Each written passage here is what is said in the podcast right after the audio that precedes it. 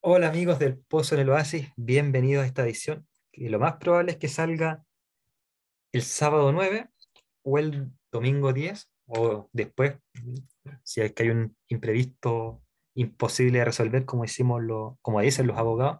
Yo ya no soy, ustedes ya saben mi historia, pero eh, lo más probable es que salga el 9 de agosto, igual ustedes, 9 de agosto me estoy adelantando un mes, 9 de julio, pero ustedes lo pueden escuchar las veces que quieran, cuando quieran, y empezar a escucharlo cuando quieran en todos los medios de Spotify. Hoy Spotify nomás hace, y para partir hablando un poco del tema, ustedes recordarán el año pasado cuando recién cancelaron la serie Pepe Le Puff, que hablé un poco de, de esto de la social eh, ¿cómo era? la cancel culture, eh, de las cuestiones funaki que están en esa época, Josh Whedon, hablaba un poquito de Carol Dance, ¿cierto?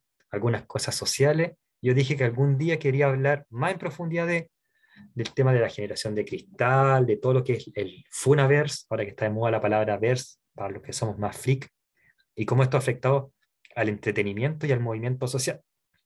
Pero hoy no estoy solo. Ustedes saben que yo participé una vez en un podcast amigo, muy buen amigo, ahí y de hecho, uno de los integrantes de este podcast ha estado con nosotros en el espacio Marvelita, que es Tebo, o Esteban Jara, o el The School Collector. Ahí, un podcast amigo y una cuenta amiga y hermano. Eh, ellos, Esteban estuvo en el capítulo del espacio Marvelita de Moon Knight y también cuando hablamos de El Doctor Strange. Y, y, él y su compañero Beno me invitaron después a la previa de eh, el Doctor Strange 2, o la película de Wanda, en verdad. Eh, y después, bueno, e-, ellos eh, no me han mencionado más y yo les he en verdad, sí, me saludaron una vez en un late que hicieron, que fue muy bueno, pero es un podcast bastante bueno, así que vayan a escucharlo, tienen bastante buen contenido y Marvelita. Pero hoy estoy con la otra mitad. Estoy con el que se llama en The School Collector, o sea, perdón, en muchos versos, como el dios del dato. Ahí pasó el dato también, ya se va a presentar. Eh, y como vamos a hablar de un capítulo del Funaverse, voy a funarlo un poco. Él fue el que le pasó las tijeras a José Miguel Viñuela para que le cortara el pelo al camarógrafo. Ahí las dejó en la mesa, se camufló en mucho gusto, les dejó la, las tijeras. Así que vamos a saludar a él se llama Carlos Roja, pero le vamos a decir en este programa, como es un hombre artístico en el mucho verso, en Veno. Así que, Veno, ¿cómo estás? ¿Qué tal, Rodrigo? Eh, ¿Cómo estás? Oye, muchas gracias por la, por la invitación. Eh, quizá a lo mejor soy una variante del que le cortó el pelo Viñuela. Claro. Oye, soñaba eh, gracias. Gracias por invitar al, a tu podcast, al Pozo en el Oasis. Eh, ya habíamos tenido la experiencia de hacer alguna, algunas cosas juntos, grabamos este capítulo con, con mucho verso, que fue eh, la previa que hicimos a la película de Doctor Strange, que fue el capítulo 3 de, de mucho verso. Eh, ahí nos gustó bastante la dinámica, nos gustó bastante lo que se generó, así que teníamos pendiente este, este encuentro o, este, o este capítulo eh, que, que, teníamos pensado grabar junto contigo se había dicho ya hace dos meses, me había dicho, fui como, o sea, perdón, Beno me había dicho como, me gustaría estar ahí, yo dije, busquemos un tema, pero que sea, que nos saque un poco de la zona de, de confort, porque la, ellos hablan de Marvel, más de la cultura aquí que en realidad, porque ya si vienen capítulos aquí. Bueno, esto es el nuevo, así que lo más probable es que ya vieron un capítulo que no hablan tanto de Marvel, ya me habló un poquito, que lo más probable es que se subió una semana antes de que esto se subiera, pero no voy a contar más. Es un special content. Claro. Es, el único adelanto que podemos dar ahora. Bueno, seguramente cuando ya escuchen este, este capítulo van a saber del, del special content que de mucho verso de referente al, a la primera parte, a la primera parte que, que, va a servir como previa para lo que es la segunda, la segunda parte de Stranger Things, de la cuarta temporada de Stranger Things. Así que ahí vayan, después de este capítulo, si les gusta Stranger, Stranger, Stranger Things, ahí corran al mucho verso, mucho verso. Ahí igual va a estar anotado en la, en la historia ahí abajito del Spotify, del Anchor y todos los medios de, de que llega el, el podcast. Como les dije, vamos a hablar del Funaverse, pero antes de partir de lleno, Carlos, o Veno, mejor dicho, te voy a decir Veno, eh, para que la gente aprenda tu nombre artístico, pero preséntate así como quién es Veno en persona. Así. Veno, a ver, Veno, eh, es el nombre artístico eh, dentro de mucho verso, o el dios del dato también, como me bautizaron por ahí. pero, pero para este espacio voy a llegar como, como Carlos Rojas. bueno, soy de profesión administrador público. Eh, actualmente estoy cursando un magíster en gerencia y políticas públicas. Eh, los temas de interés público por lo general me, resultan de bastante interés. Eh, a partir de eso fue lo que, mm, lo que empezamos a conversar con Rodrigo, la posibilidad de hacer algo relativo a temas de interés público, particularmente que afectan las dinámicas sociales, las interacciones sociales. Y a partir de eso nos pareció el tema de la cultura de la, cultura de la cancelación un tema interesante a desarrollar, porque es un tema que hoy en día está eh, constantemente en boga y constantemente eh, apareciendo en la agenda y viendo personas afectadas como víctimas, como victimario. Eh, no un poco crudo referirse a víctima y victimario, siendo que no hay un crimen de por medio, pero eh, un tema de, bastante interés. Así que eso es como mi, mi currículum para llegar a este, a este espacio. El, además, este es un casting en vivo porque eh, para cosas en el futuro. Así que hay un casting ahí se presentó. Y vamos a, ahora entrar de lleno un poco lo que es la cultura de la cancelación, o fue una vez, como el título del, del capítulo, hacerlo un poco más, más atractivo. Que para nosotros en realidad, lo que podríamos decir, la, esta cultura que está entrando para bien o para mal, para mí para mal, porque todo medio de censura para mí es malo. Eh, aunque quizá no todo hay áreas grises, pero es más malo que, me mojo el patito al tiro, es más malo que bueno, aunque hay áreas grises. Y también, ¿cómo crees que pudo haber surgido? Yo aquí tengo mis teorías, pero cuál Andrés Alfate, pero, pero partamos contigo. Eh, a ver, yo tengo un par de matices con respecto a la cultura de la cancelación, con respecto a la FUNA. Eh, en un comienzo, cuando se empiezan a masificar la FUNA y empiezan a hacer un, un, acto bastante recurrente en distintos espacios, eh, me pareció un poco exagerado, me pareció que no correspondía porque yo, yo siempre, a ver, eh, por un tema de formación profesional, eh, siempre yo he tenido bastante credibilidad y bastante creencia en las instituciones. O sea, si se le estaba acusando a una persona de acoso, de abuso o de cualquier otro acto que no es bien visto socialmente eh, y que, podría, que pudiera revestir algún delito, eh, para ello existían eh, los medios legales e institucionales para que a la persona se le fuera a sancionar. Pero, pero en el último tiempo... Ese sería como el área gris que, que dije. Claro, e, es como, el, era como la, primera visión que por lo menos a mí me generaba el tema de la, de la funa o la cultura de la cancelación. Puede que tenga algunos matices, la funa y la, la cultura de la cancelación. Puede que a lo mejor en algunos aspectos no sean temas muy parecidos, que quizás a lo mejor lo, lo podemos ir profundizando en la medida que, que vamos abriendo el capítulo. Pero muchas de esas funas o muchas de esas cancelaciones nacen a partir de em, situaciones de injusticia o situaciones en donde han existido, em, no sé si abusos de poder, pero sí se ha ejercido poder por parte de ciertos grupos eh, elitistas o que pudieran concentrar cierto poder en donde las víctimas se han visto un poco em, vulneradas al no sentir que se hiciera justicia como correspondían en esa situación. Claro.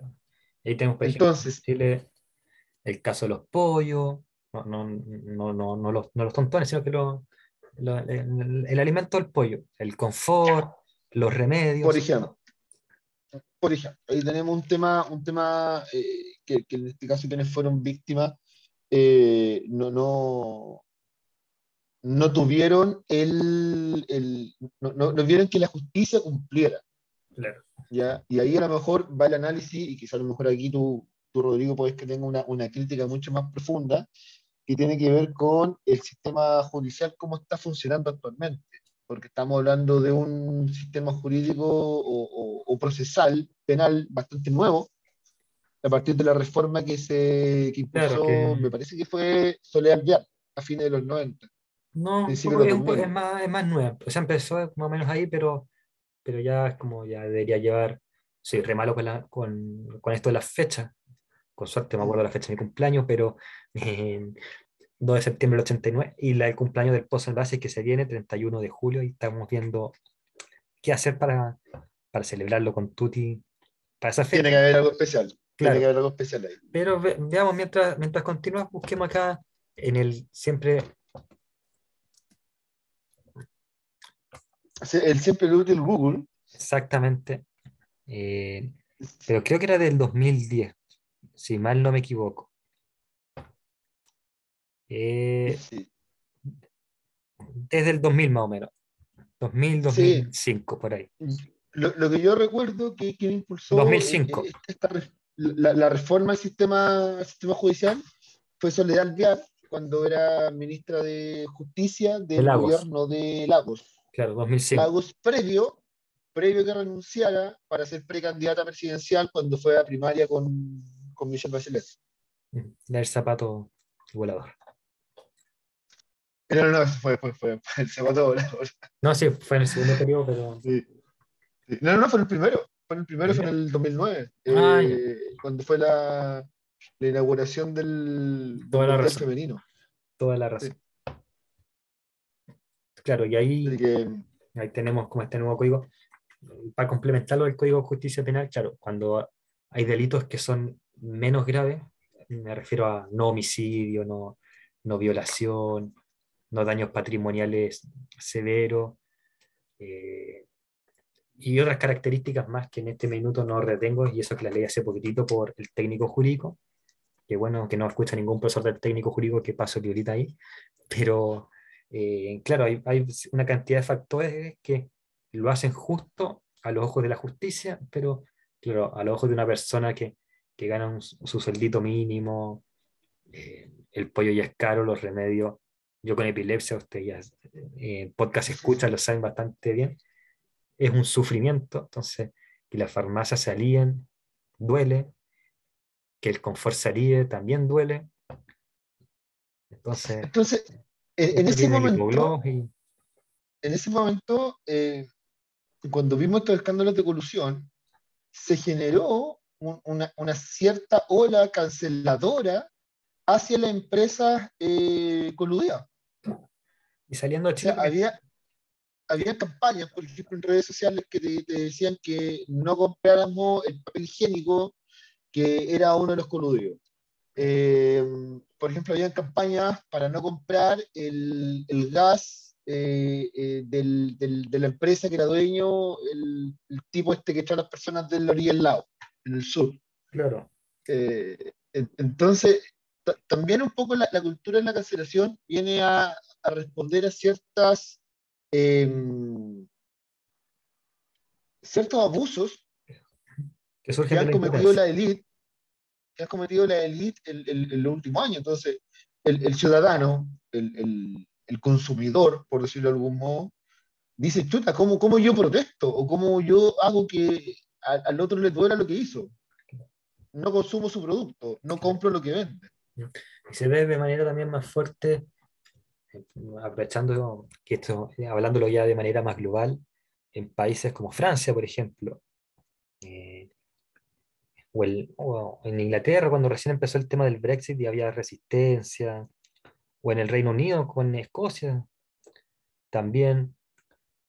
Y si nos vamos, más atrás, si nos vamos más atrás en la historia y nos vamos a, la época ya de los 40, aprovechando que estamos hablando, estamos en una fecha en que en Marvel están hablando de, la partición con Miss Marvel, porque no podemos dejar un poco acá hablamos de temas serios, pero también de FIC. Entonces, la partición, incluso antes de la partición, cuando está un tal Gandhi, que, bueno, mis amigos que he conversado historias saben que Gandhi, después lo podemos conversar, Carlos, tras bambalinas, no es tan santo de mi devoción. Hay algunas cosas a favor del régimen nazi que tuvo, pero eh, tema de otro día. Eh, la cuestión es que, claro, ya con Gandhi empieza un poco la cultura de la cancelación cuando intenta cancelar ciertas actividades de forma pacífica a los ingleses y poniéndonos sobre el, los ferrocarriles, obstruyendo el mar salado, ¿cierto? Eh, los que han estudiado un poco de Gandhi. Entonces, de, hecho, surge con sentimientos de injusticia que los tribunales o los poderosos no pueden. Y de hecho, actualmente estamos viendo un poco, está ya como llevándolo al ámbito internacional, estamos viendo la cultura de la cancelación que está ocurriendo con Rusia, con el tema de la guerra en Ucrania.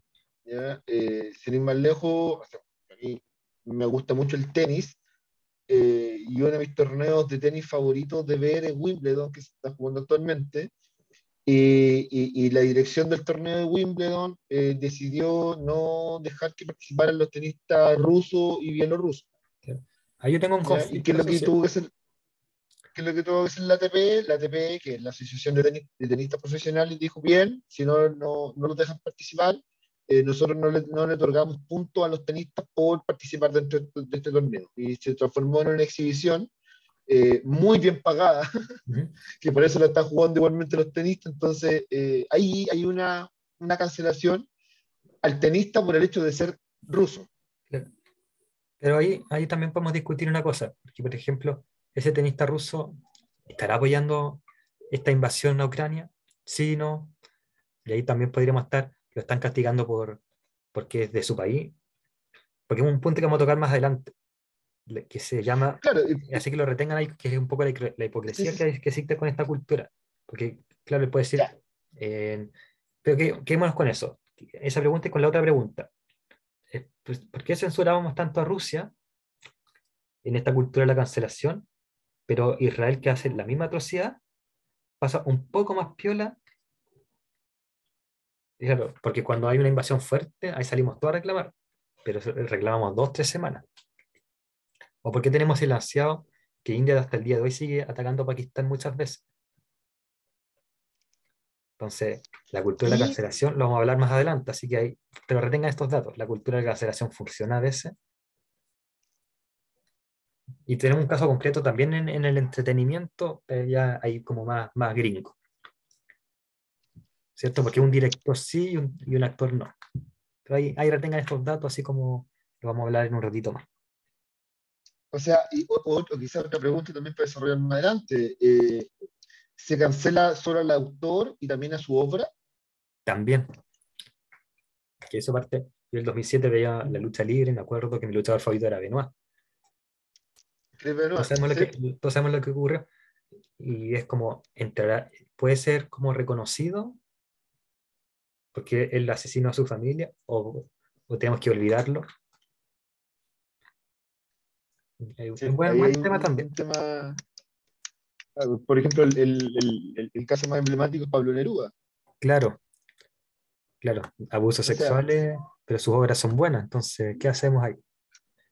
de hecho, bueno, como, como dato, como dato eh, no, no, no tengo precisamente cuál de sus poemas particularmente es, eh, que en ese poema, eh, si uno lo, lo, lee detenidamente, eh, se entiende o se, se, subentiende que él está como relatando una violación. Ah, claro. Vamos a... Claro. Entonces hay, hay como temas, bueno, uno, uno, sabe que un autor, y yo he escrito libros sin, sin tanto éxito, pero he escrito igual, uno sabe que el escritor escribe lo que sabe, o si no, chamulla y se nota. Sí. Oye, pasemos a otro tema. Mira, respondimos un tema que teníamos en la pauta. disculpa, disculpa, ya, lo hicimos, pero sí que está bien. Para no quedarme con, el, con, la duda, acá tengo el dato del poema de, de, Neruda, que es como el retrato de la, violación, que es el, eh, el confieso que he vivido. Ya. Perfecto, ahí la gente lo puede buscar, a no ser que lo quieran leer. Pero no, sé si tendrás alma de poeta. De escritores ya hemos hablado, hablamos tras bambalina que hay, pero. Oye, pero, pero ¿cómo, cómo surge esto? ¿Cómo, ¿Cómo se masifica? Porque yo me acuerdo hace, algunos, hace algún tiempo atrás, y estamos hablando ya Piñera 1, cuando está esta termoeléctrica, ¿cierto? Eh, famosa porque Camiroaga increpa al ministro Fitzpeter de que no esté la, la hidroeléctrica. No sé si, se la recordarán nuestros podcasts. Entonces, Punta Choro, eso. Eh, mm. Y me acuerdo que hubo una huelga muy que se masificó mucho por, por Twitter y al final llegaron cinco personas. Llegaron más, pero estoy, estoy quiero como exagerar un poco el, punto. Y de repente, esto, voy a, poner, voy a inventar una fecha, fue el 2010. Estoy, estoy inventando. Y nueve años después, una campaña porque se subió 10 pesos en la micro, sabemos que hubieron más, más motivos, eh, se hace la misma campaña en Twitter de, oye, dejemos la embarrada, y, y surge efecto. Y uno dice, bueno, de, de, acá a nueve años igual no hay tantos cambios, pero ¿qué, qué cambie? Cambia quizás que estamos masificando las redes sociales porque el 2009 no era tan masivo y ahora gran, la gran cantidad de las cosas ocurren en redes sociales de hecho, la gran cosa de la cultura de la cancelación ha sido gracias a las redes sociales. Pregúntenle a Telepuf, pregúntenle al ministro de Cultura que duró 48 horas en el gobierno de Piñera. Bueno, hay, hay, varios temas como para. Pregúntenle al Caudals. Para, para, puntualizar respecto a eso, eh, bueno, lo primero que tú dices, eh, comparando lo de Punte Choro, que me parece que fue el 2010, eh, comparado con lo, lo, lo, del, lo, de la alza de los 30 pesos del metro en el 2019, eh, porque hubo un estallido en el 2019 y no hubo un estallido en el 2010, porque el estallido lo que termina siendo es una acumulación de energía. Ah, sí, esa acumulación de, energía... Lo dije en su momento. Claro. Destacando eso, o sea, ¿por qué la red social funciona en ese minuto y no funciona en el 2010, que también había una acumulación de, de energía? porque las redes sociales estaban recién en pañales el 2010. Claro, a eso voy. Sí, yo recuerdo, yo recuerdo que, o sea, a ver, yo el año 2008, si no me equivoco, eh, hago mi cuenta de Facebook. Bueno, antes habíamos estado con, Messenger, me acuerdo, como red social. Eh, Messenger, que vuelva Messenger. De mayor soy, uff, ¿cómo la rompería si vuelve? No, es que me, refiero, bueno, ahí, después viene eh, Twitter, y Twitter viene, yo recuerdo eh, haber empezado a utilizar bastante Twitter como eh, previo al terremoto del 2010. Yo también, pero para una estúpida. Entonces, como fines del 2009, principios del 2010, a usar Twitter. Entonces, claro, el 2010 Twitter todavía no era tan masivo, todavía no se conocía tanto o no se sabía utilizar tanto. Y después aparece Instagram, Instagram me parece que murió por el 2014, 2015, si es que no es antes, eh, así como ya más masivamente. Y ya el 2020 tenemos como el fuerte TikTok. Si nos, estamos dando cuenta como que las redes sociales famosas se están renovando como cada... Claro, de hecho, de hecho yo me acuerdo cada cierto lustro, cada cierto lustro van apareciendo nuevas redes sociales. Yo me acuerdo que solamente tenía Twitter, bueno, algún día podemos hacer un, un un capítulo especial de las redes sociales que nos marcaron. Pero yo me acuerdo que, que Twitter, eh, de hecho, sí, un capítulo choro, entre paréntesis, pero yo me acuerdo que Twitter era, una cuestión súper sana. Eh, tú salías como con amigos y cuestiones, conocí amigos así como yo, te conocí a ti grabando un podcast y quizás pronto vayamos a algún evento juntos.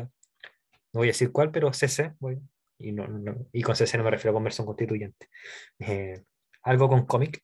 Eh, la cuestión es que, están conversaciones, pero la cuestión es que Twitter, una, por ejemplo, comentaba, por ejemplo, yo me acuerdo que lo ocupaba comentar de la serie, es mítica serie, que espero que, que no vuelva como los 90, me refiero a la serie de los 80, y me acuerdo que lo comentaba con gente ahí, a través de Twitter, gente que no se conocía. Y de repente era como, oye, podemos juntarnos a hablar de los, a hablar de los 80, que nunca fue, pero fue como, ah, ya, sí, podría ser. Y se hablaba por inbox y todo. O de Masterchef, las primeras temporadas. Y ahora yo no tengo Twitter y lo cerré porque lo encontré muy tóxico. Pero antes lo pasaba genial. Uf, ah, ¿sabes qué? Me, me, me, pasa algo súper parecido con, con, con Twitter y, es un tema para, para, enlazarlo perfectamente con el tema del, del capítulo. Eh, yo, antes utilizaba mucho, utilizaba mucho Twitter. Eh, estaba casi todo el día tuiteando, comentando, eh, generando interacción. Y actualmente mi, mi, interacción en Twitter es muy baja, o sea, todavía tengo la aplicación abierta, la veo dos veces a la semana, tres veces a la semana, de repente más con el fin de informar. ¿ya? O sea, como que si yo quiero buscar información instantánea, eh, ahí la tengo en, en, en, Twitter. O, otro, otro tema es que si las fuentes que uno está utilizando para informarse son fuentes verificadas, son fuentes confiables y, y no son, eh, no te generan fake news. Que eso también un poco también tiene que ver con el tema del capítulo, creo yo, el tema de la fake news. Entonces, efectivamente, es una red social que se puso muy tóxica, eh, que es agarrarse el moño permanentemente, que es, eh, aparece en esta, esta, irrupción de los bots. Ya, eh, uno se da cuenta cuando ve un bot y cuando no. Cuando en el avatar aparece una banderita o cualquier otra cosa o una foto de un personaje sin una descripción mayor, eh, uno sabe que es un. Y las empresas, existen empresas particularmente que funcionan como, como Big Data, eh, y, que prestan este servicio para, para grupos de interés. Oye, pero saliendo un poco de los fotos, porque me acordé de una cuestión muy, muy que cuando tú dijiste los fake news, ¿cuánta gente ha sido funada por fake news? De hecho, es el tema. me acuerdo que, no me acuerdo qué país, pero un candidato a, a, presidente perdió por fake news. Sí, entonces. Y, y, que tuvo que dejar su candidatura, de hecho. La, la fake news es súper peligrosa es súper peligrosa porque, es, la, es la también llamada posverdad. O sea, eh, son verdades que se crean a partir de ciertos temas y que esa, esas fake news muchas veces pueden dañar a personas, pueden dañar instituciones o pueden ser eh, decisorias en temas de importancia nacional. O sea, por ejemplo, yo que tengo interés de estudio en todo lo que, eh, lo que tiene que ver con las políticas públicas o los temas de interés público, eh, me resulta preocupante eh, que se generen fake news en, en, relación a temas de interés público porque eso muchas veces perturba o incide directamente en las decisiones que se tomen en torno a esos temas de interés público, que muchas veces pueden ser problemas públicos. Claro. Sí menciona pero también también existen, eh, voy a inventar un término, así que si alguien más influencer que yo ocupa el término, por favor, cíteme, pero half mm, fake news. Porque se agarran de verdad y, y de esa verdad sacan como mentirillas, ¿cierto? También ocurre mucho. Entonces, con esto de las fake news, muchas veces que se que partiendo de una fake news puede haber una funa. Claro. Y, y, acá con, con, el efecto de la funa, eh, nosotros le podemos hacer un, un paralelismo con, con, cómo funciona el, el, sistema judicial. Porque el sistema judicial, el espíritu que tiene, es la presunción de inocencia. O sea, tú eres inocente hasta que la justicia efectivamente demuestre lo contrario. Claro. Entonces, cuando a ti te están funando, tú estás funado hasta que tú efectivamente muestres lo contrario. Es interesante eso. Vamos a tomar un caso, un cineasta chileno. Quiero decir cineasta chileno por el hecho de que hay gente que me escucha, y tengo un buen porcentaje de gente que escucha en el extranjero y diga, no conozco este tipo. Pero se llama Nicolás López.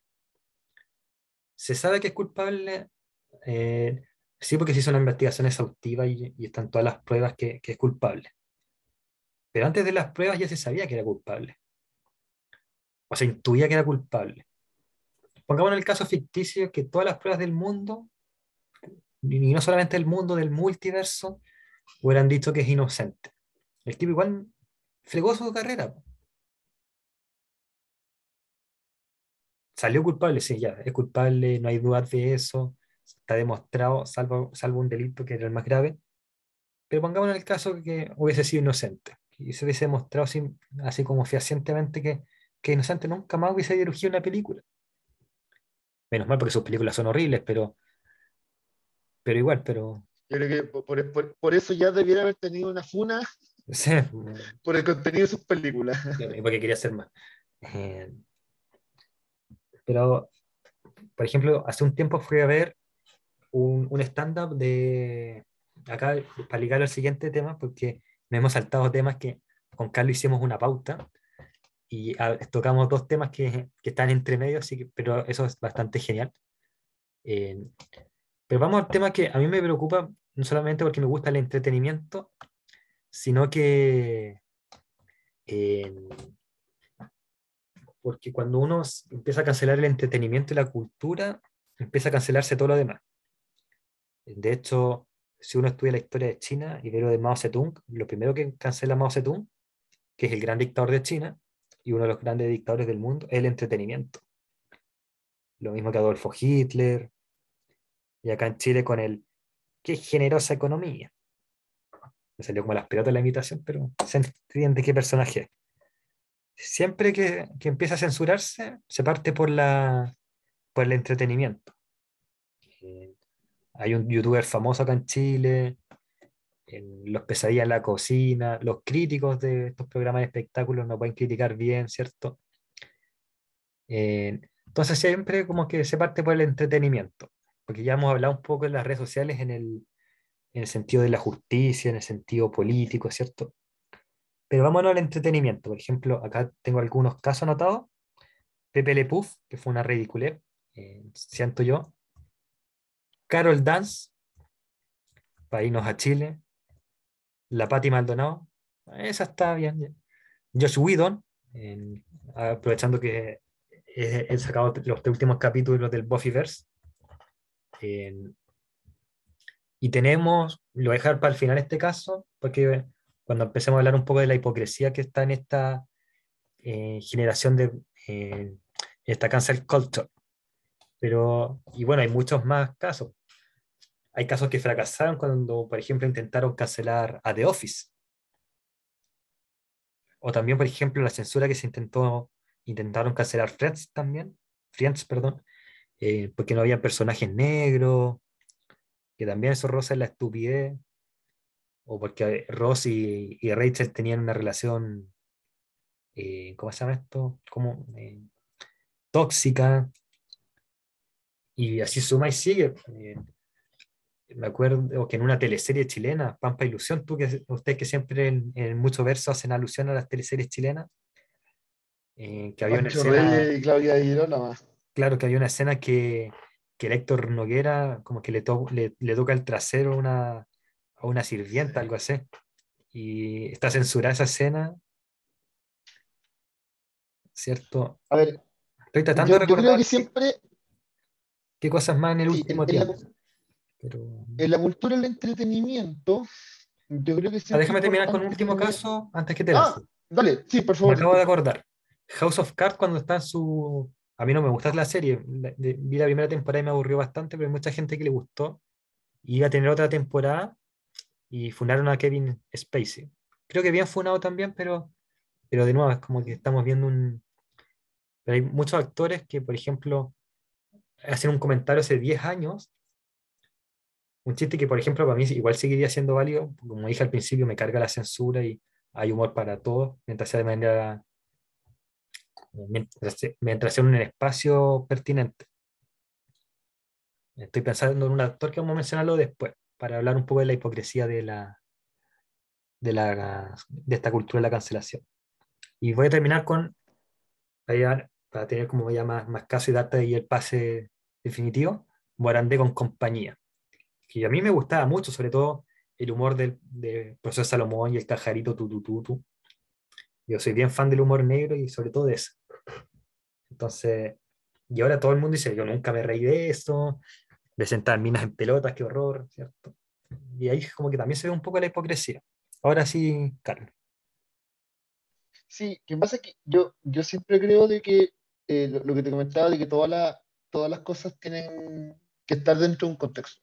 Claro, Sobre todo en el tema del, del, mundo del entretenimiento. Eh, por ejemplo, una escena de, de Pampilusión, una teleserie que está ambientada en la época del auge del Salitre en Chile, que a fines del, del, de la segunda década del siglo, del siglo XX y, y, y, los primeros años de, los años 20, eh,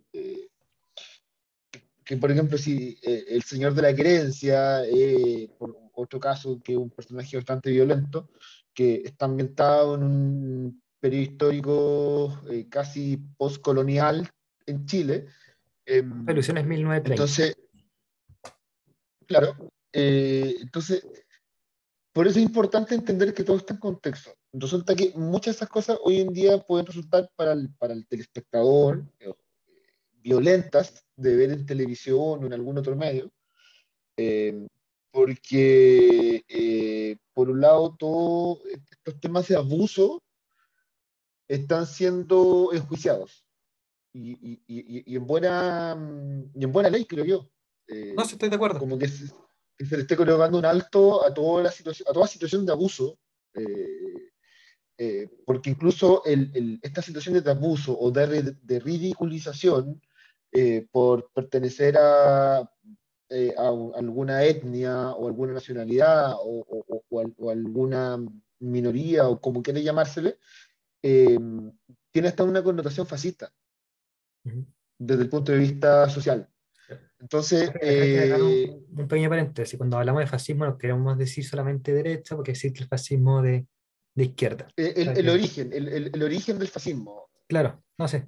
Eh, digo, dentro de la izquierda también hay muchas posturas que pueden tener una connotación fascista en cuanto al, al, a la forma de actuar. Claro, de hecho tenemos una diputada nosotros en Chile que se llama Iniciales PJ, que es bastante... Sí periodista. Concuerdo absolutamente. Concuerdo absolutamente.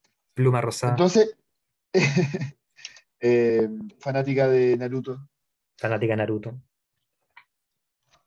Entonces, eh, por, eso es importante de colocarlo todo en contexto. Como te digo, eh, yo también soy muy fanático del humor negro, pero yo sé que el humor negro no es fácil de entender en muchos ámbitos. Pero ahí, ahí podríamos hacer una contrapregunta, para, porque sé cómo para dónde va.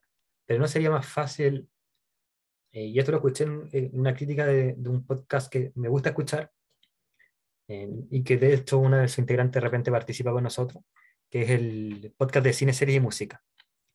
Yo te lo planteo así, ¿no es más fácil cambiar el canal, agarrar, agarrar el control remoto? Absolutamente. O cambiar el link para actualizarnos más. Absolutamente, pero yo, te coloco el caso, te voy a colocar dos ejemplos, que por lo menos eh, yo, yo lo, lo, lo, suelo mencionar bastante. Y si hablamos un poco, nos referimos de lo, de, lo que es el humor negro, lo que puede resultar en algunos casos violento para algunos o funable para Claro. Un ejemplo que, de lo cual yo también soy fanático, otro, otro, fanatismo, otro fanatismo, es la, la serie de South Park. Ya sé, he visto algunos capítulos. La serie de South Park para muchos puede resultar muy violenta. South Park es una serie que ha tenido muchos episodios de censura. Ya, en Estados Unidos, acá en Chile, porque tiene un humor negro, un humor irreverente, eh, bastante potente, pero, pero con una crítica de fondo que no deja de ser menor. y, y, y, el, y, el, y, por eso creo que hay que verlo, esa serie, con. Eh, Una mirada crítica. Poniendo todos los elementos en contexto. ¿Ya? Y otro, otro ejemplo que, que, que, es muy cercano y que fue Mira, déjame, casi de opinión. Dale. Porque sencillamente voy a decir una, una.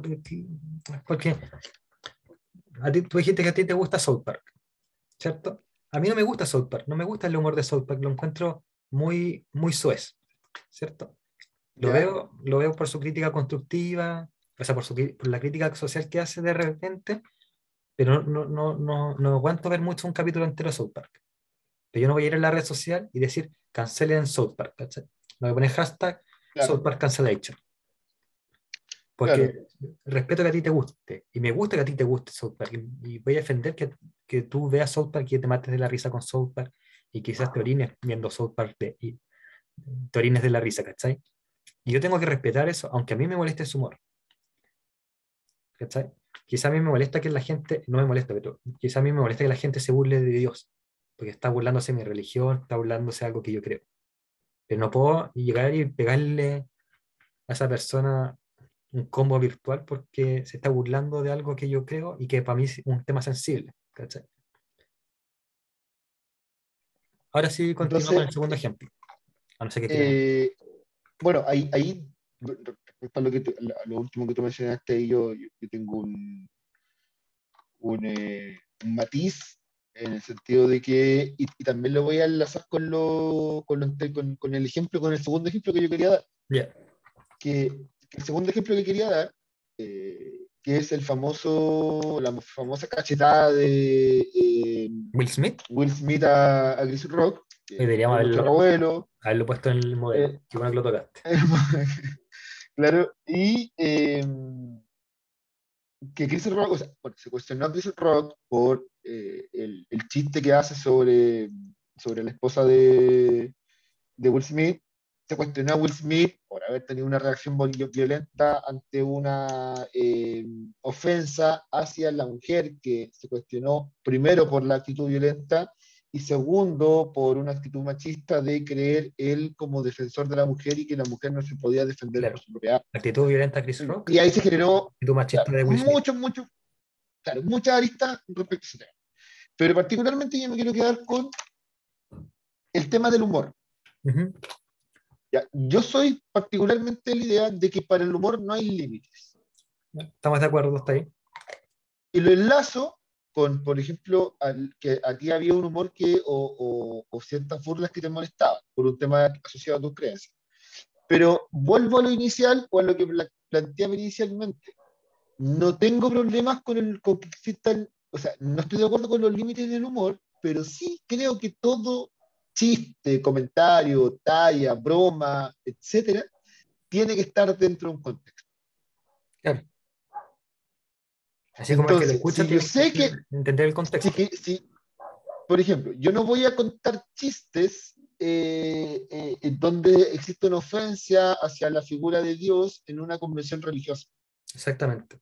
Porque no es el contexto apropiado. Pero sí lo puedo hacer en un stand-up que está, se hace en un bar. Claro. ¿Ya?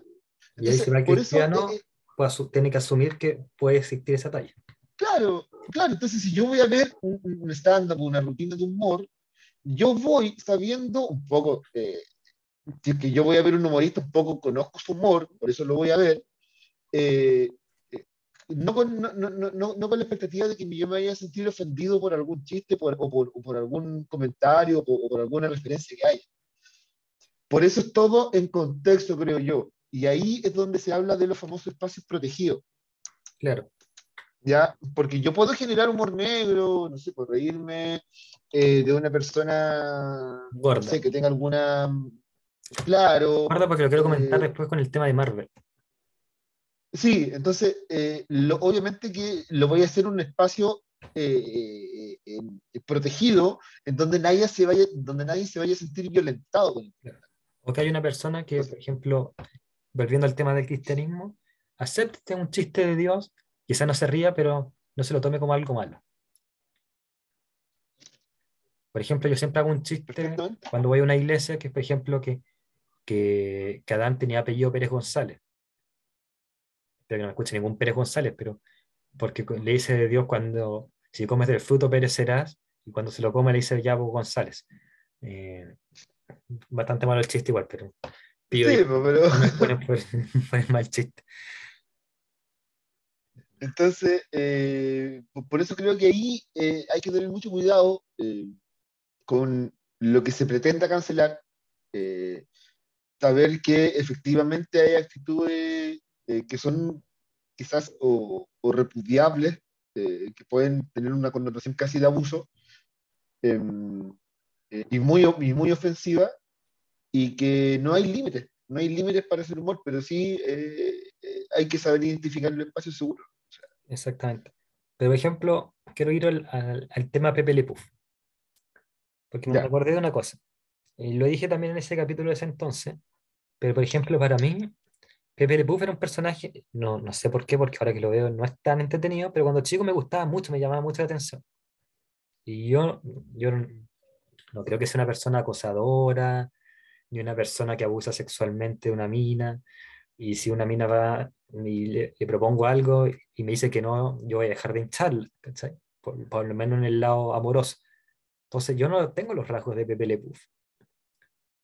Y yo vi Pepe Le Puff cuando chico, era el Looney Tunes que más veía, entonces, y por ahí tengo un, tenía un peluche de Pepe Le Puff, y no tengo ninguna característica de Pepe Le Puff, entonces la gente dice como, como el meme de, de la esposa de, del Pastor Alegría de los Simpsons, ¿alguien quiere pensar en los niños? Y yo vi Pepe Le Puff cuando chico y no tengo las características de Pepe Le Puff. Entonces, como tonto. Ahora, claro. Para mí, la pregunta, para mí la pregunta es otra. Hoy en día, las y los niños, ¿ven Pepe Le Puff? Tampoco lo ven. Y tampoco yo creo que por va, va, a un tribunal de justicia a ver como el violador, ¿cierto? No va a decir como, ah, que Pepe Le Puff me enseñó a violar. Quizá alguno, pero sería una excepción. Pero siguiendo, siguiendo claro, termina, termina. Sí, sí, sí, no, eh, sin, sin eh, dejar un poco de, de entender de que eh, toda esta serie animada eh, o dibujos animados que nosotros vimos cuando éramos niños, que actualmente se siguen transmitiendo, son dibujos animados y series elaboradas por adultos. Claro, y también en un contexto de, de un año de determinado, 90, claro. principio 2000. La, primera, la, primera, aparición de Pepe Le Pew fue en el año 1945. Claro. Que se permitía chistes, chistes machistas, claro. Eh, volvemos al ejemplo de eh, eh, la escena de Héctor Noguera, personaje Mr. Clark, importante en Pampilusión, claro. que está ambientada a comienzos del, del siglo XX. Como dijiste, el Señor de la Querencia, que tenía que ser un personaje que yo uso esta china absolutamente, abusador. Y, y, y, son personajes antagonistas dentro de, la, de, de, de esas teleseries. Claro. O sea, Pepe Le Bouf, 1945, eh, en otro contexto, en otra época, eh, efectivamente a lo mejor el comportamiento que tiene puede que sea cuestionable y que además hoy en día los niños no lo ven. Claro. Por ejemplo, volviendo al Morandé con compañía que yo dije, me reía carcajadas con el profesor Salomón y tú, tú, tú, tú. Y el profesor Salomón y tú, tú, tú, tú eh, fue el 2005, yo tenía 15 años yo creo que un, un, cabro de 15 años hoy no se entretenía con el profesor Salomón y tú, tú, tú. No. Bueno, he visto gente que sí, pero son excepciones. Pero ¿sabes qué? Yo, yo, yo, a mí me, resultaba mucho más gracioso las otras rutinas que hacían esos dos comediantes. A mí también, Popín. Por ejemplo, Hermano sin dolor, Popín, eh, había otra... Popín que era más gore que Salomón y tú. Sí, mucho más gore. Eh, ah, ¿cómo se llamaba el, el, Bueno, un actor era Kurt Carrera y el otro no recuerdo el nombre. Pablo Zamora. Eh, que, Pablo Zamora, que hacía como entrevistador. Ah, ¿verdad? El, mismo más tonto del mundo, algo así. El mismo más tonto del mundo, porque ustedes el, el peor mismo del mundo. ¿Por qué le dicen el peor mismo del mundo? Y responde, no sé. Eh, ese humor yo encontraba, a mí me, me encantaba. más que, no te lo dan como en bandeja de plata. No, no, no. Oh, Entonces. Hashtag Pablo Zamora vuelve. Sí, sí, e, e, e, esa rutina era, era, muy, muy buena. Entonces. Eh, yo digo que... no, sí, sí, si Salomón y Tututu son de los, de los cancelados de Morandé con compañía. O sea, Morandé con compañía está cancelado entero ahora últimamente. Sí, o sea, ¿qué pasa? El, el cancelado es Kike Morandé. Sí, pero eso fue. Y ahí también podemos caer un poco ¿Por qué tenemos que cancelar a alguien? Porque no piensa, piensa distinto a la mayoría. Porque, por ejemplo, ya te entiendo la Pati Maldonado que va con un corvo, que, que es un tema doloroso. Sí, pero, pero Kike tenía una actitud y un comportamiento violento. Sí, pero me refiero a, que no lo mostraba tanto en el programa. Pero saliendo, saliendo el Kike Morante, por ejemplo, el Coco Legrand, que también está funado. Y yo el Coco Legrand es un genio del humor. Yo puedo ver una rutina de Laura y me río mucho. Mira, yo creo que ese humor está funado. Que el humor de los 90, que el humor con el cual nosotros crecimos, que el humor que, se reía de la suegra. No sé tú, pero yo por lo menos me río mucho. Ya, pero, pero por ejemplo, Coco Legrand, yo no le quito mérito, al igual que tú, y, me parece un tremendo comediante. Y yo creo que de los comediantes actuales que hay, muchos toman como referencia a Coco Legrand. No a su humor, sino a su estilo. Claro. Incluso humoristas que tienen un pensamiento político distinto al de. Exactamente. Lo, lo stand-upero. O sea, ¿cómo le dan un stand-up? Eh, era un stand-upero. ¿Cómo le dan no te contaba chistes? No era un Dino Gordillo, no era un Álvaro Sala. Pero creo que, mira, Natalia de Benito, que me carga su humor, ¿Mm? que no encuentro más un panfleteo político. De hecho, mira, otro podcast que podemos conversar contigo, un, segundo podcast. Allá surgió dos pero así como, como tipo de humorista. Porque mira, ella ha dicho que se ha inspirado mucho en Coco Legrand. Y son lados políticos completamente distintos.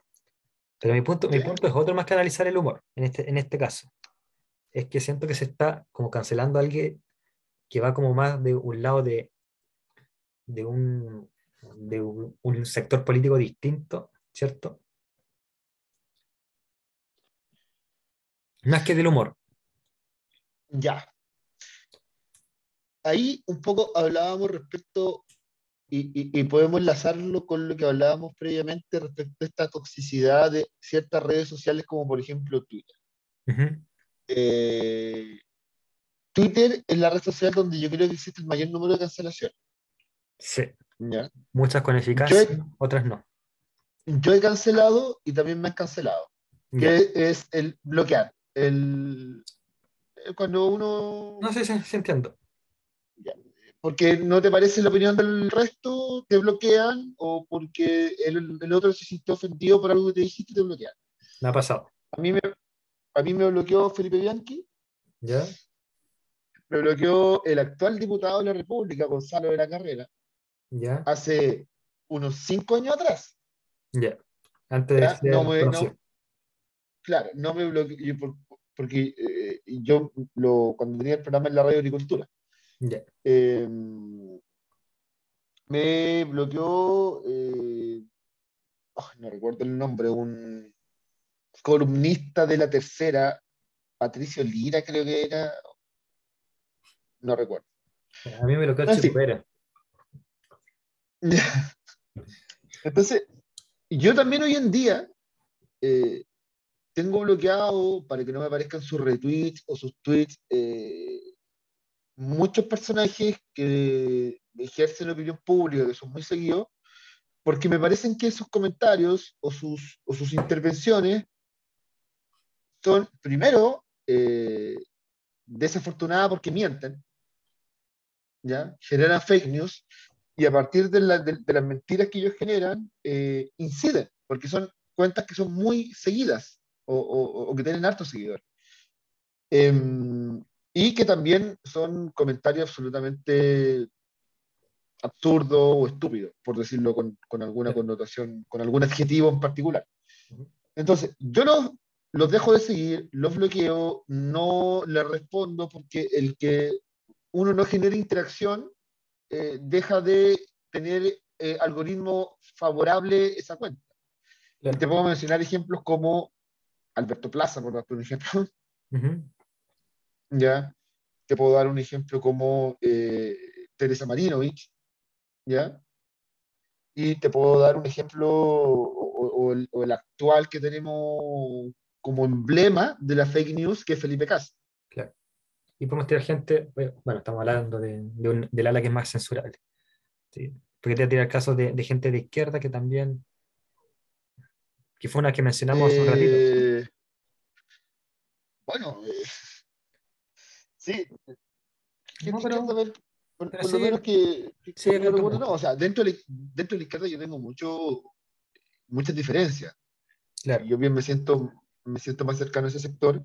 Claro, y yo el otro, tengo muchas muchas diferencias, muchas diferencias y, mucho, y, muchos matices con muchos personajes que vienen de ese, ese mundo. por ejemplo, a mí me parece uno de los personajes más dañinos al, a la política en Chile, a pesar de que no es un político activo, eh, eh, es un exministro de Elwin que se llama em, eh, Enrique Correa. Que, que el, el, quien tiene el monopolio prácticamente de las empresas de lobby actualmente en Chile. Entonces, por eso digo, no. mi, mi, cancelación, por decirlo de algún modo, si se pudiera llamar así, eh, tiene que ver con estos personajes un poco que, hablan. por ejemplo, a ver, te, voy a dar el ejemplo de, de, un, ex em, eh, candidato a la presidencia de la República, que fue Eduardo Artés. ¿Ya? Ya que se terminó transformando en algo absolutamente hilarante más que coherente. Claro. Entonces, la misma Pamela Giles que la mencionamos, ya que me parece que eh, una persona absolutamente violenta y, y, genera mucho daño a la política. Y al debate en sí. Exactamente. Oye, pero saliendo... Una forma de generar debate bastante violenta. saliéndonos del ámbito político, eh, tu cancelación yo la encuentro sana, una cancelación sana. ¿En qué sentido? En que tú no vas y dices, mencionaste a Felipe Cas, ¿cierto? ¿Perdón? Mencionaste a Felipe Cas. Como Felipe Cas con su fake news, sí. Sí, sí. por ejemplo, tú cancelaste a Felipe Cas, pero no, no pusiste en Instagram, pero no equivocarme, pero no pusiste en Instagram, dejemos de seguir a Felipe Cas. Hashtag Felipe Cas a la hoguera. ¿Cachai? Lo hiciste para ti, lo hiciste privado y quizás lo comentaste con amigos, o lo comentaste con la comunidad del Pozo del Oasis, pero lo hiciste privado. ¿Cachai? Espero no equivocarme, pero en el sentido de que a lo que yo voy es, gente que, que, va a la casa del tipo con sus cartelitos, ándate de acá, o que, o que es capaz de, como le pasó al presidente Boris, que le tiraron una piedra en sus primeros días, ¿cierto? No, cuando le fueron a tirar una cerveza. También. Eso es un acto fascista. Claro. Y era gente de su sector. Más extremo que su sector. Claro, pero, pero me refiero a que está más ligado a su sector que, claro. Pero el punto es que, mm. y acá volvemos a lo mismo, en que hemos comentado durante todo el programa. Está bien hacer un Funaverse en tu foro íntimo, así como si el día de mañana yo me peleo contigo, bloquearte, pero no así como dejen de escuchar mucho verso porque hay una persona tóxica, ¿cierto?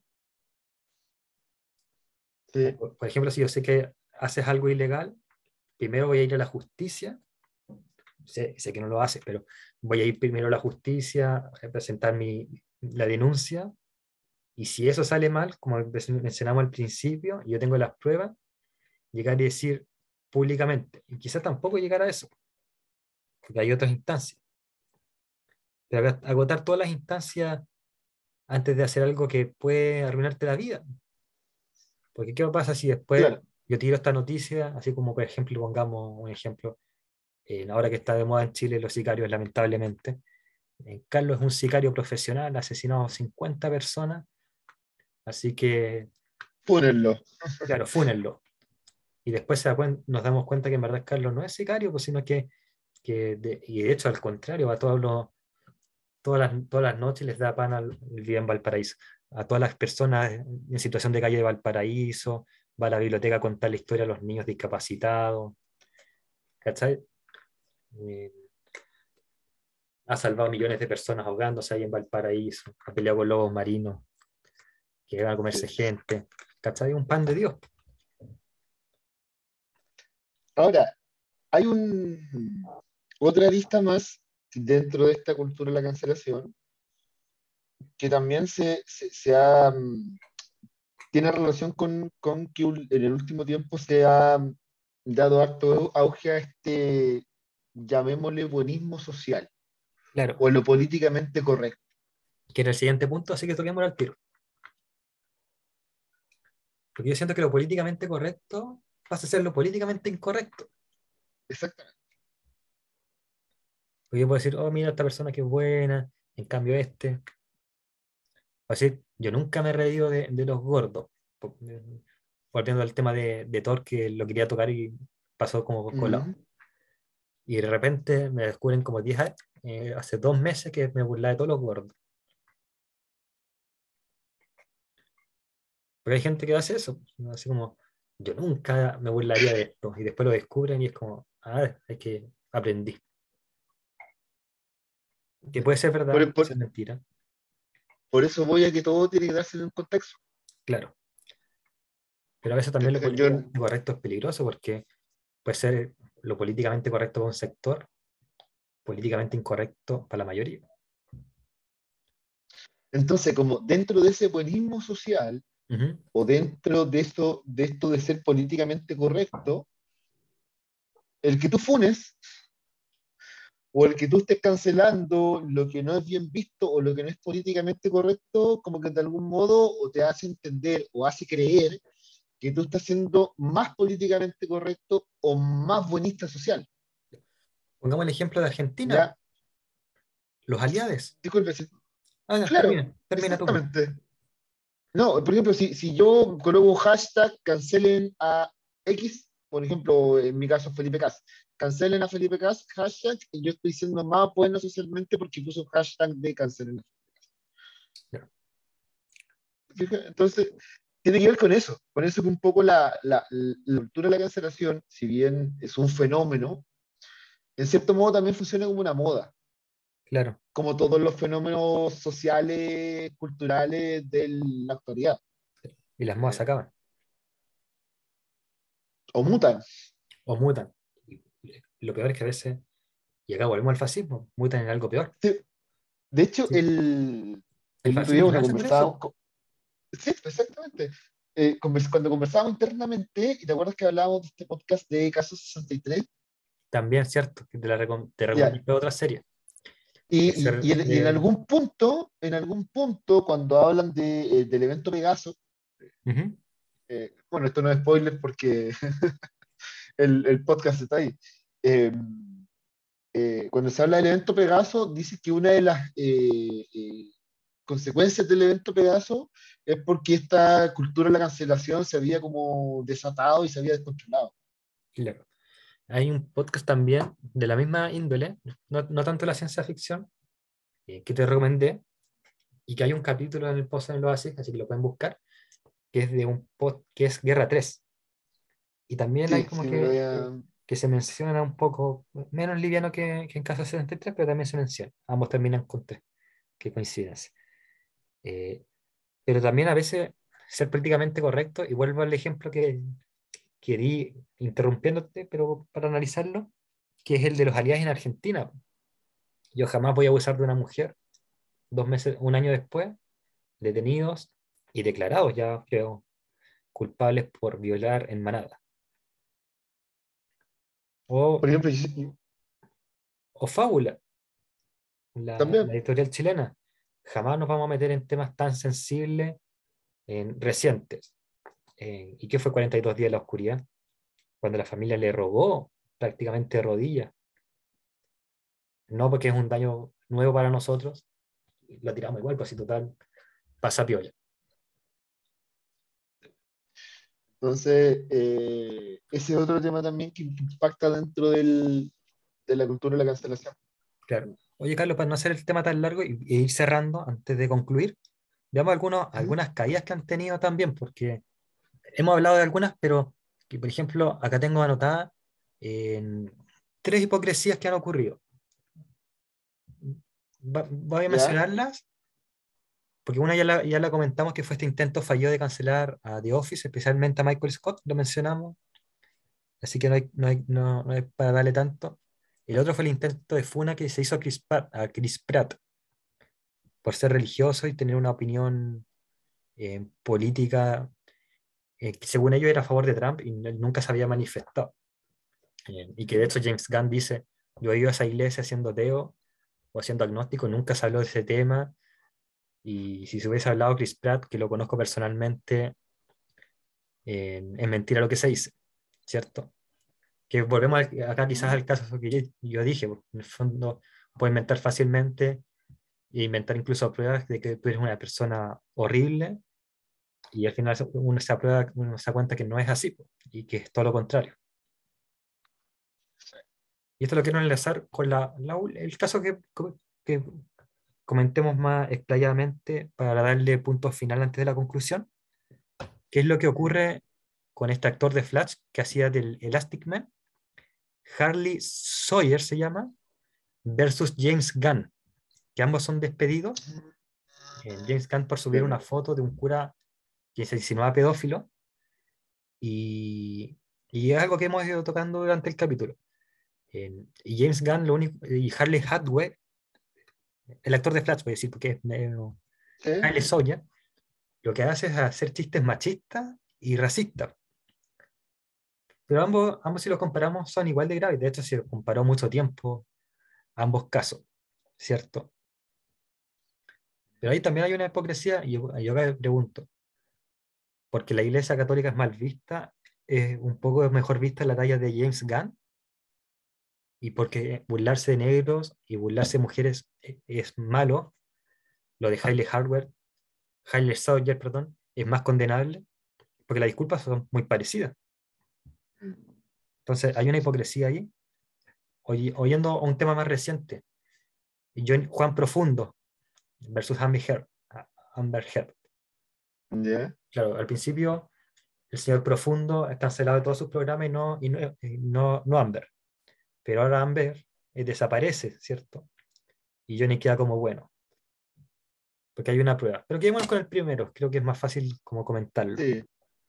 Es que, tiene que ver también como con, con, esta imposición social que, como volvemos al tema del, de lo políticamente correcto o del buenismo que tú tienes que sí o sí tomar una postura claro. respecto a determinados temas. Claro, ¿qué es lo que le pasa a Brad Chris? ¿Te fijas? Entonces, eh, Chris, para mí el más talentoso. Sí, sí, absolutamente. Creo que puede imitarse mejor como actor. Así que también salvemos a Chris Pratt. Y, em, eh, por ejemplo, el caso de, de, Amber Heard con, con Johnny Depp. O sea, tú estabas del lado de Amber Heard o estabas del lado de, Johnny Depp. Claro. Oficialmente ese era lo que, lo, lo, que tú debías hacer. A mí, por lo menos, ese caso particularmente, lo que me pareció muy atractivo fue el caso, desde el punto de vista judicial, desde el punto de vista jurídico. Estoy de acuerdo. Ya me quedo solo con eso. Eh, el resto yo creo que hay demasiada eh, este medio innecesaria. Eh, pero bueno, yo por lo menos ahí me desconecté un poco de, ese, no, yo también. de esa pirotecnia Creo que somos todos los que Pero, pensamos. Somos los únicos. Y también tiene que ver con el, con el caso que tú estabas poniendo de ejemplo. ¿El de Flash? O sea, el, el de Flash. El, de, el del actor. El de también, el del actor. También hay un tema de pirotecnia innecesario en ese caso, en ese ejemplo. Claro. Entonces, y, y, no necesariamente es como la obligación o, o tomémonos parte de uno del otro, porque efectivamente hay cierta hipocresía en el, en, la, situación. Claro, porque ambos fueron como, algo que ocurrió hace 10 años atrás. Absolutamente. Y como en todos estos actos de, eh, eh, de cancelación, eh, hay mucha hipocresía en el sentido de por qué estamos cancelando a este, si este otro, por decirlo, ¿por qué estamos, por qué estamos cancelando a X? si y no cancelamos a Y, que hace lo mismo. Que hizo algo similar anteriormente o está haciendo algo parecido actualmente. ¿ya? Y ahí volvemos al ejemplo de eh, esta cancelación con Rusia que hay actualmente, siendo que tú ponías el caso de Israel, y si bien no nos vamos a un par de años atrás, cuando Estados Unidos invadió Irak, no existió una cancelación de Estados Unidos por invadir Irak. Claro.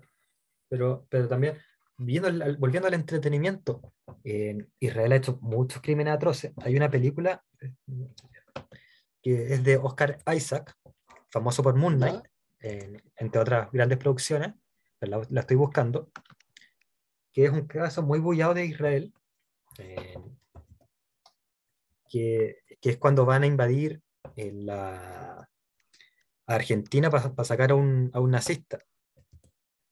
Mm. Y acá en la película se llama Operación Final. Oscar, eh, Israel queda como un una nación heroica, una nación víctima y se metió ilegalmente al país Argentina. Y si uno estudia el caso que ocurrió, Israel tuvo condenas y cuestiones así. Israel es intocable en Hollywood. O sea, producción hollywoodense que tú veas. Por ejemplo, El Espía, una miniserie que me encanta, pero siempre Israel es pobrecito, Israel no, no mata ni una mosca. Y ahora, ahora están surgiendo voces gracias a una, uno de mis amores platónicos, de los muchos que tengo en Hollywood, llamada Natalie Portman, que, que bueno que volvió. Eh, se ve increíble como todo entre paréntesis. Yo sé que me van a funar con esto de machista, pero hay que decirlo. Eh, no, el, personaje visualmente se ve increíble. Sí. Ah, que sea mujer, pero el personaje ve increíble. Es que mm. creo que te lo comenté en privado, Natalie Portman se ve hermosa, no importa cómo, cómo la ponga. Volviendo al tema, eh, vemos esta injusticia también, como tú dices, Rusia es condenado, Israel no tanto, Estados Unidos es condenado por unas semanas. Volviendo al actor, el actor hace chistes, se disculpa, no lo aceptamos porque no es un actor tan conocido. James Gunn es un tremendo director, no hay duda de eso. Es un rey Midas. Bien hemos visto sus últimas producciones. Claro. Y que, que en evidencia. Exacto. Entonces, hay hipocresía también. Sí, sí, o sea, por eso digo, eh, eh, el, moralismo eh, está ahí rondando todo esto que tiene que ver con la cultura de la cancelación, porque eso es eso, o sea, es, un, es un juicio moral. Claro. Que se realiza por ciertos actos. y, y, y, a lo mejor no todos tienen el mismo estándar de moralidad para poder decir, oye, lo que tú haces es inmoral y otra te puede decir, no, yo no creo que lo que tú estás haciendo es inmoral. O es inmoral, pero respeto que para ti no lo sé. Claro, entonces, o por ejemplo, dice, como para mí es inmoral, te cancelo, te funo. Claro. Entonces, la, sensibilidad eh, al respecto es un tema importante. Eh, la necesidad de eh, figurar, en algunos casos, dentro de esta cultura, figurar en el sentido, oh, estoy cancelando, oh, estoy funando. Eh, pero sí es necesario, creo yo, así ya como tratando de, de, concluir el tema, eh, dejar en evidencia cuando hay contenido que está siendo violento, contenido que está siendo eh, abusivo, dejarlo en evidencia. Y si es que efectivamente se está cometiendo algún delito al respecto, eh, llevar el delito a las causas eh, correspondientes. Es un buen cierre ese, porque además el tiempo es una kriptonita, estamos y no tenemos catering, no tenemos el presupuesto en mucho verso. Eh, no, no, no, mucho verso está. no, tenemos el mismo presupuesto. Ah, hay, hay, eh, hay fuerzas de élite ahí que están detrás de, de mucho verso. claro, además que bueno, acá hay un tema de, de distancias también. Acá el amigo es de Valparaíso, yo soy de, de Chile, Santiago no, de, Santiago. Ambos son Chile. Es verdad. Esperemos, esperemos, fuera del, del, deseo que eso cambie pronto. Sí, oye, bueno, esperemos, esperemos futuro quizás eh, hacer algo, alguna colaboración presencial, ya sea para, ya hay conversaciones. para el pozo, para el pozo en el oasis o para mucho verso, así que ahí... O para eh, ambos, pues como, como ocurrió con Friki de Mente hace poquito. Un saludo para ella. Exactamente, un, un, nuevo, un nuevo crossover. Claro, con Friki de Mente, por si no lo saben, hay un capítulo especial de Buffy que salió en ambos canales de la, de la serie que en personal es mi top 3 de, de series de la historia. Un día aburrido me hice ese ranking, no sé cómo. Oye, vamos a cerrar entonces. Muchas gracias, Carlos, por venir. Espero que te hayas sentido cómodo para que vuelvas por. Salieron muchos proyectos para conversar en el futuro, así que hay que concretarlos.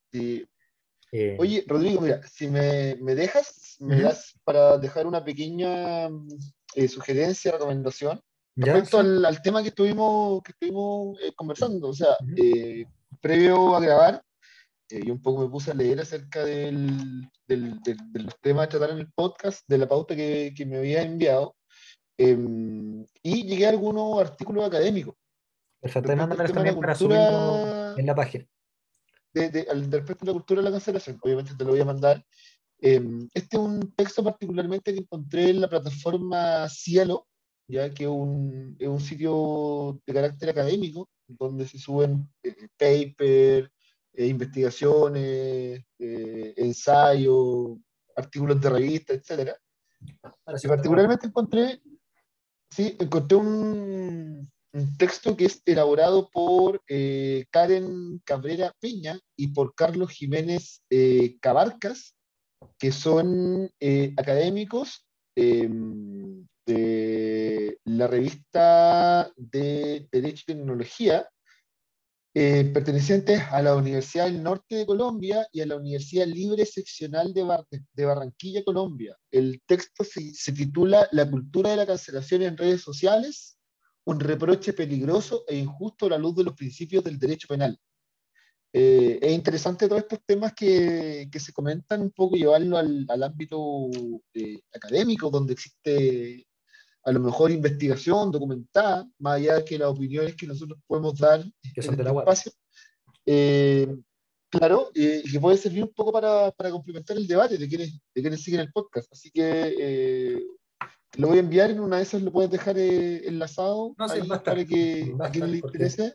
Lo importante es que la gente se informe, más allá de lo que uno escuche de, como dijimos, personas que, que saben pero no saben tanto, o sea, lo mismo que la gente que escucha, entonces eh, siempre es bueno estar más informado. Yo también lo voy a leer. Sí, pues, y así evitamos fake news como estuvimos mencionando durante el capítulo. Claro. Oye, mira, vamos a despedir entonces ahora el programa por temas de, de tiempo. En recordar a la gente que estoy haciendo mi Pozo Asistón, ahí en un sponsor, ya llevamos algunas donaciones, estamos a estamos, por lo menos cuando se grabó este capítulo, que se grabó un 2 de julio, en un 26,7%.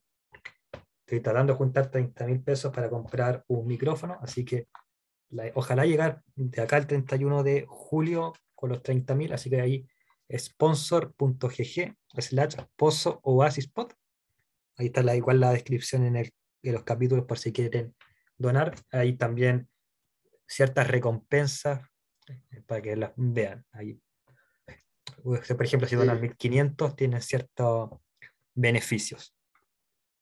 para que 50.000 pesos. Lo hace, claro. Para que Pozo le hace tenga su regalo de cumpleaños. Número 2. Todavía bebé. Eh, aquí, si quieren seguir escuchando a Veno, pero en un tema más, más del mundo geek, que es el que más nos apasiona a los dos, eh, no que esto no nos apasione. Está mucho verso también. Eh, no sé si tienes otros proyectos también en mente.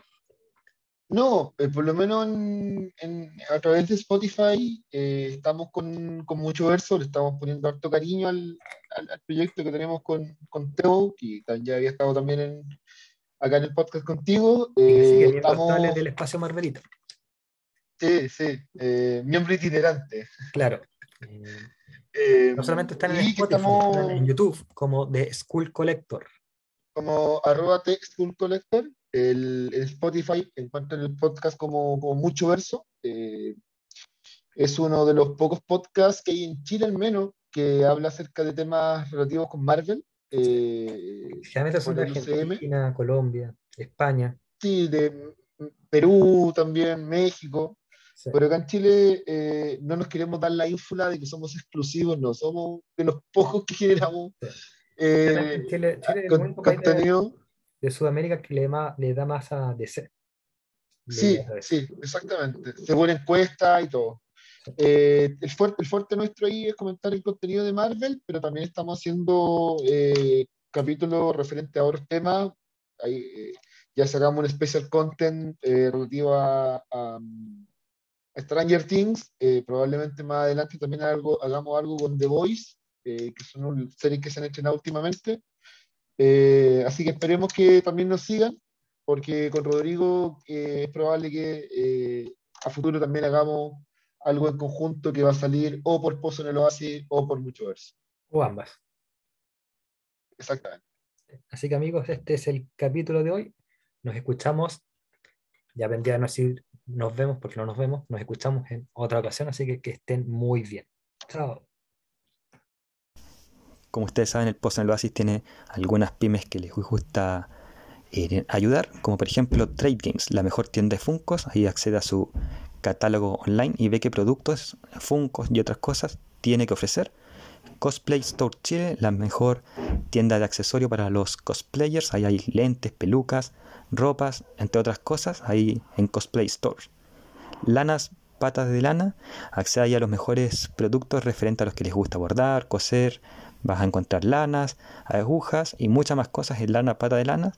Y Mi Arte Pixel, ahí vas a ver llaveros, imanes, cuadros y más cosas en formato pixel de tus personajes favoritos de la cultura popular.